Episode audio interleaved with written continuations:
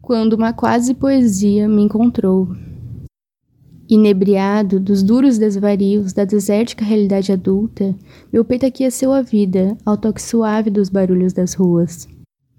No banco da praça, um curió em meu ouvido cantou. Um ipê amarelo cobriu-me com sua chuva de flores aromáticas, e o sol tocou minha pele grossa por entre as folhas dos colossais manacás. Fadado de verdades, senti falta da visão lúdica que tinha da vida na minha quase desvanecida infância, que na mente ainda repousava. Naquele tempo, o frescor enchia o peito de criatividade. Ansiava colocar cores, fazer desenhos e encher de aquarela cada muro branco da cidade. Cada palavra rimava e formava um poema.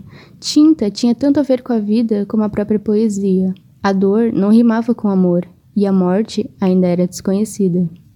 Sentado no banco, vi os balanços indo e voltando com aquelas miniaturas humanas a brincarem espalhando areia e felicidade pelo ar.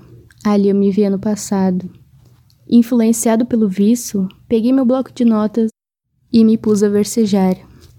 Derrubando sorvete nas roupas, com seus peitos bufantes, sorrisos com janelinhas e pedalando cheios de energia, julgavam-se livres no mundo, inocentes do passar sôfrego da idade e das dificuldades da vida.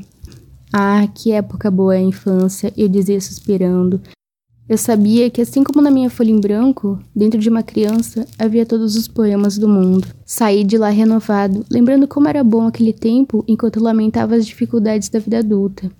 Hoje só existo para trabalhar e ter dinheiro.